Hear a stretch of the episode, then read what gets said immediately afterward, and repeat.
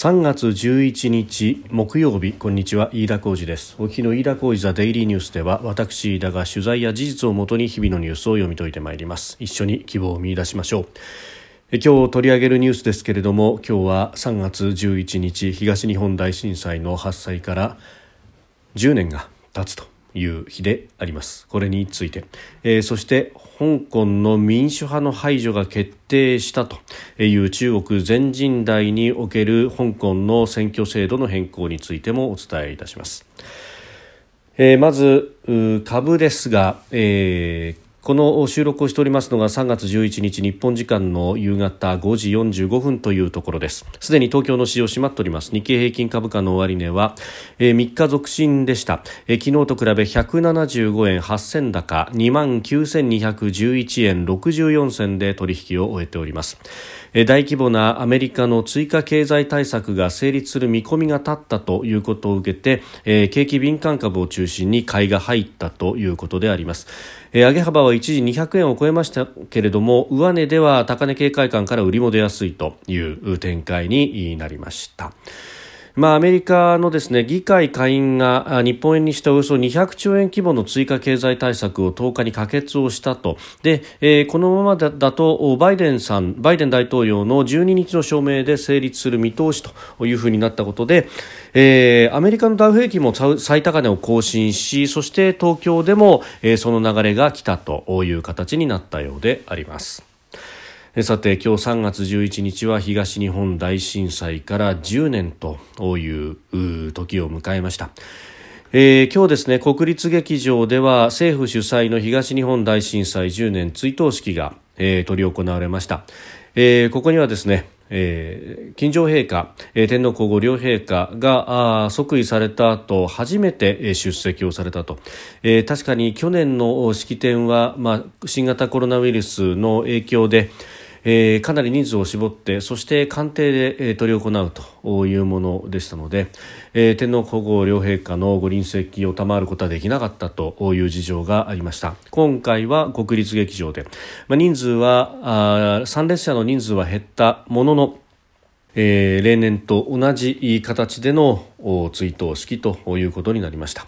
えー、そして、えー、そこで、まあ、陛下のお言葉があったわけであります。この全文についてはですねあの様々なところのホームページにも載っております。もちろん宮内庁なども含めてですね。各メディアも速報しておりますので、えー、まあその中からえーいろいろと感じいるところがありました。まああのえー、陛下のこう言葉の中にはですね、えー、風評被害という言葉が入っておりました。あの東日本大震災そしてそれに伴って引き起こされた福島、えー、原子力福島第一原子力発電所の事故、えー、この影響について、えー、お話しされるところで、えー、人々が未だ自らの家に帰還できない地域や帰還が始まったばかりの地域があり農林水産業への風評被害の問題も残されています高齢者や子どもたちを含め被災された方々の心の傷を癒し心身の健康を見守っていくことも大切であると感じますと、えー、いうふうに述べられております。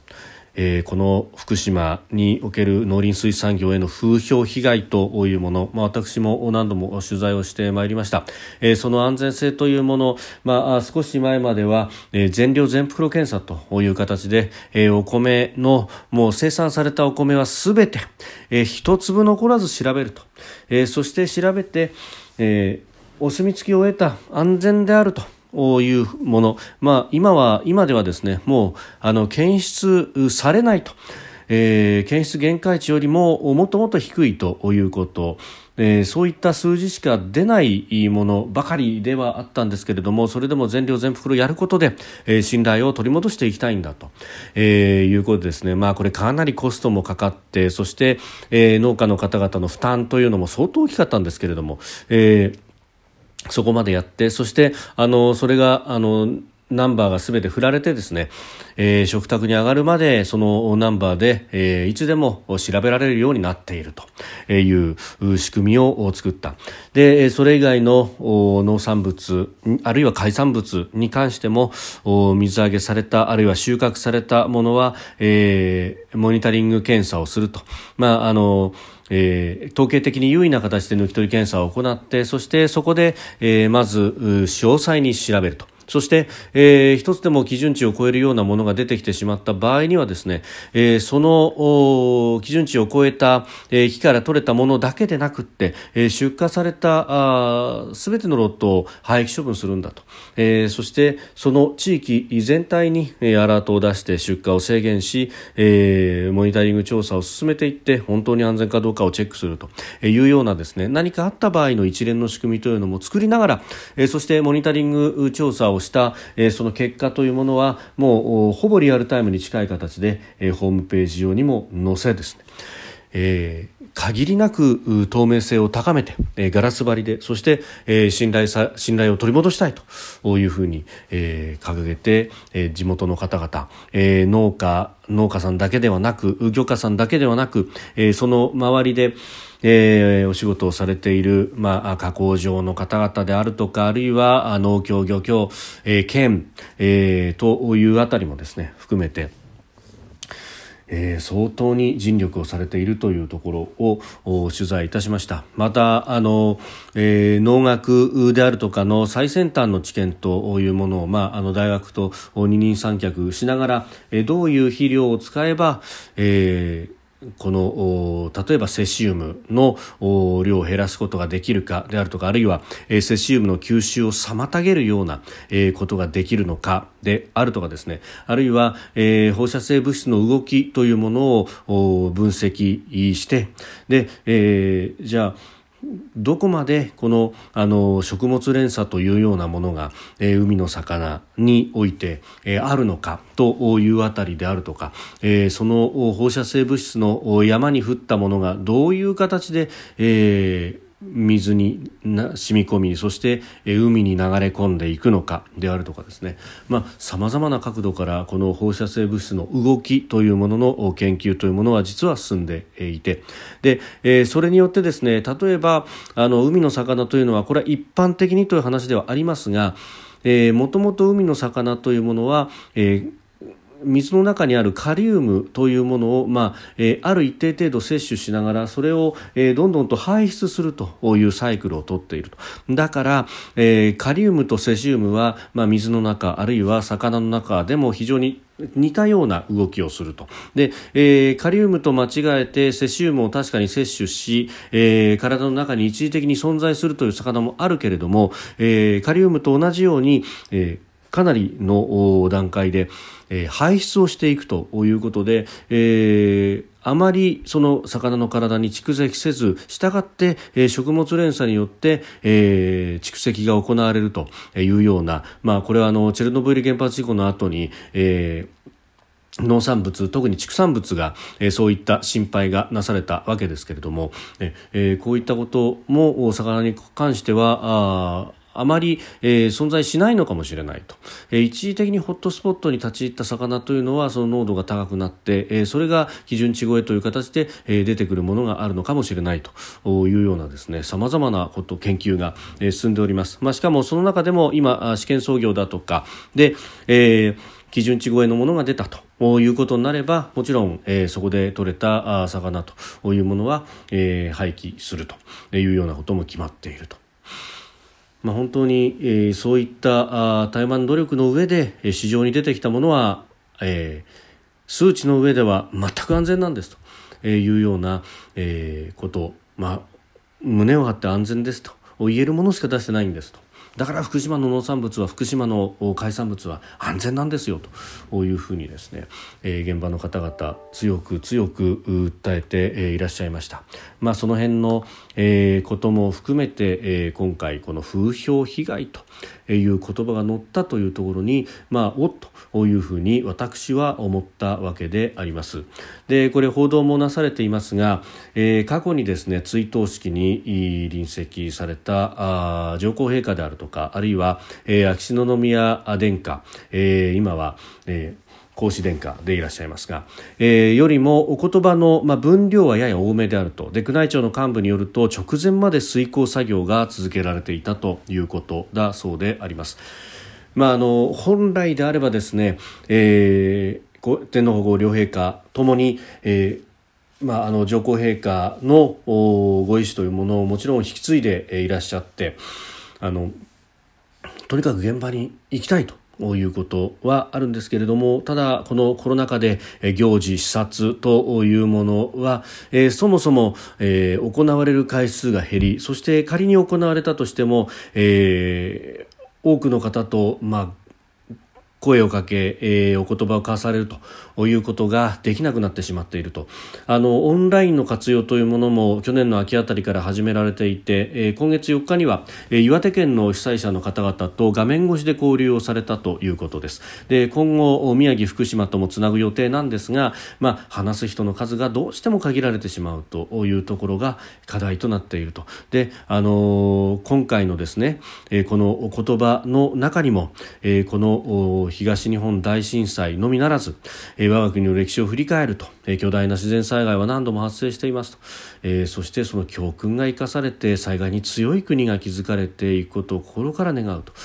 あの例えば台風19号で、えー、被災をされた方々これも2年前ですけれども、えー、この時はあの被災者をお見舞いに行くと、えー、見舞ったということが、まあ、両陛下あったわけなんですけれども、まあ、あのその後というのは、まあ、去年もねええ、九州では豪雨があったりとかもあったんですけれどもなかなか、え、あるいはコロナについてというところでもうなかなか現場に行ってということができないという中で、え、今回のこのお言葉というものは、えー、陛下のおお気持ちというものを広く国民に伝える、えー、場である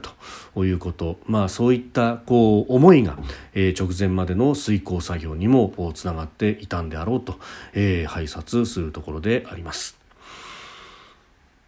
まあ、風評被害、えー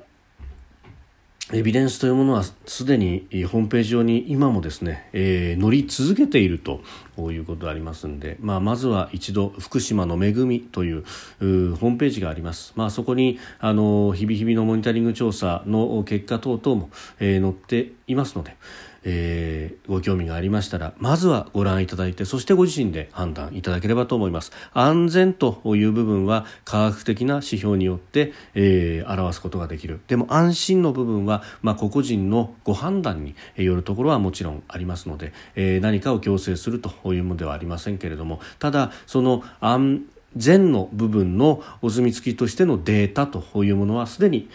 えー、オープンにフルオープンになっているということは忘れてはいけないことだろうと思います。えー、私自身も今週1週間ずっと東北各地を取材して、えー、歩いて、えー、まいりました、まあ、あの特に福島で話を聞くと、まあねえ、かつていつまで被災者でいればいいんですかというふうに語り部の方に私も聞かれて絶句した覚えがありますけれどもえー、だいぶ人が戻ってきてそして、まあ、震災前と数字だけで比べれば、ええー、減ってるかもしれないけれども、えー、もう生活としてはもうかつて通りのものが我々できるようになってきている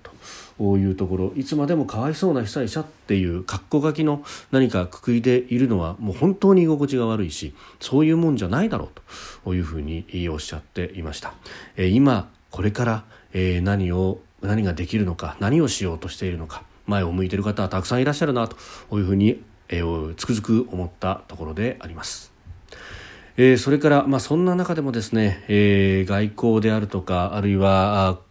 海外も含めて、えー、世界は動いております、えー、中国では全国人民代表大会が閉幕をいたしました、えー、この中で、えー、香港の選挙制度見直しに関する決定案を採択したということであります、えー、共産党や政府に批判的な民主派勢力の、えー、政治の舞台からの一掃を狙っているということで、えー、習近平指導部がもう香港を一国二制度骨抜き化して、えー、中国の一地方都市にすると、えー、まあもうなっていると言ってもいいのかもしれません。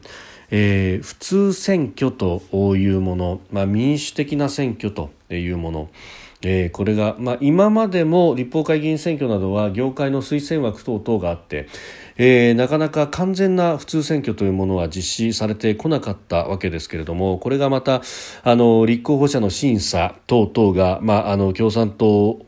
に、えー、シンパシーを持つ人でなければ愛国的な人でなければ中国の北京政府が言うところにですね、えー立候補できないような制度になってしまうということでもはや